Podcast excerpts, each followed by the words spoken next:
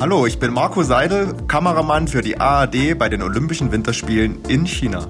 Genau, und ich bin Marco Ramm, Moderator beim Mitteldeutschen Rundfunk. Bei mir erfahren Sie die Dinge, die Sie im Fernsehen nicht sehen. Peking Backstage. Hinter den Kulissen der Olympischen Winterspiele.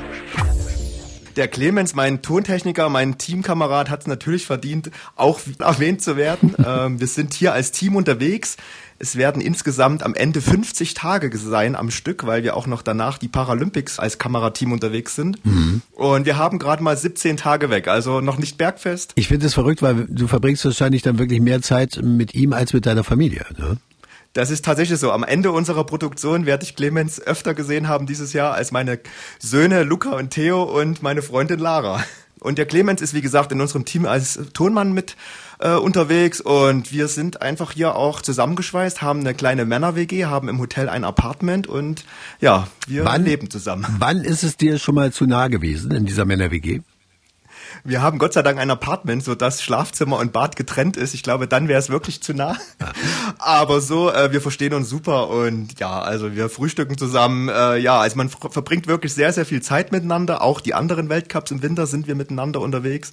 Und ja, man ist aufeinander eingeschworen, man verlässt sich auf den anderen. Äh, Wenn es dem anderen mal vielleicht nicht so gut geht, dann hat man aufbauende Worte und ja, es, es passt einfach. Damit äh, kommen wir jetzt zu dem, was Sie im Fernsehen nicht sehen. Das haben wir verpasst. Was ihr nicht wisst, das ist, dass wir hier in China wirklich Probleme haben, uns zu verständigen. Ja, also äh, hier spricht so gut wie keiner Englisch. Das ist wirklich außer natürlich den internationalen Kollegen. Mhm. Es funktioniert eigentlich immer alles über eine App, sei es mit dem Busfahrer, sei es mit den Hotelangestellten. Es ist wirklich super, super schwierig.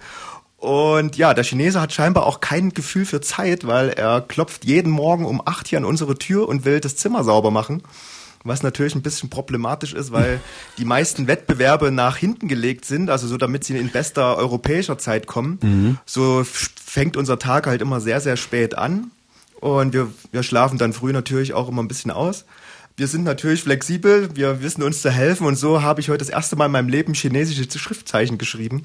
Und zwar ein Bitte nicht stören Schild habe ich einfach aus Stark. der Übersetzungs-App abgeschrieben. Und hat das funktioniert? Also wir haben ja auch noch so ähm, Stringer heißen die, die uns immer helfen und die die Sprache auch können, die chinesische Sprache. Ich habe es jetzt extra mal gezeigt, dass nicht irgendwas Komisches dann draußen dran steht und er hat genickt und meinte, jawohl, das heißt bitte nicht stören. Wenn Sie die nächste Backstage-Geschichte von den Olympischen Winterspielen nicht verpassen wollen, dann bitte, Sie können jederzeit unseren Podcast abonnieren oder Sie schalten einfach bei mir am RAM am Nachmittag im MDR Thüringen Radio ein. Da gibt es dann jeden Tag von uns eine neue Folge. Grüße nach China. Viele Grüße in die Heimat. Tschüss. Tschüss. Peking Backstage. Hinter den Kulissen der Olympischen Winterspiele.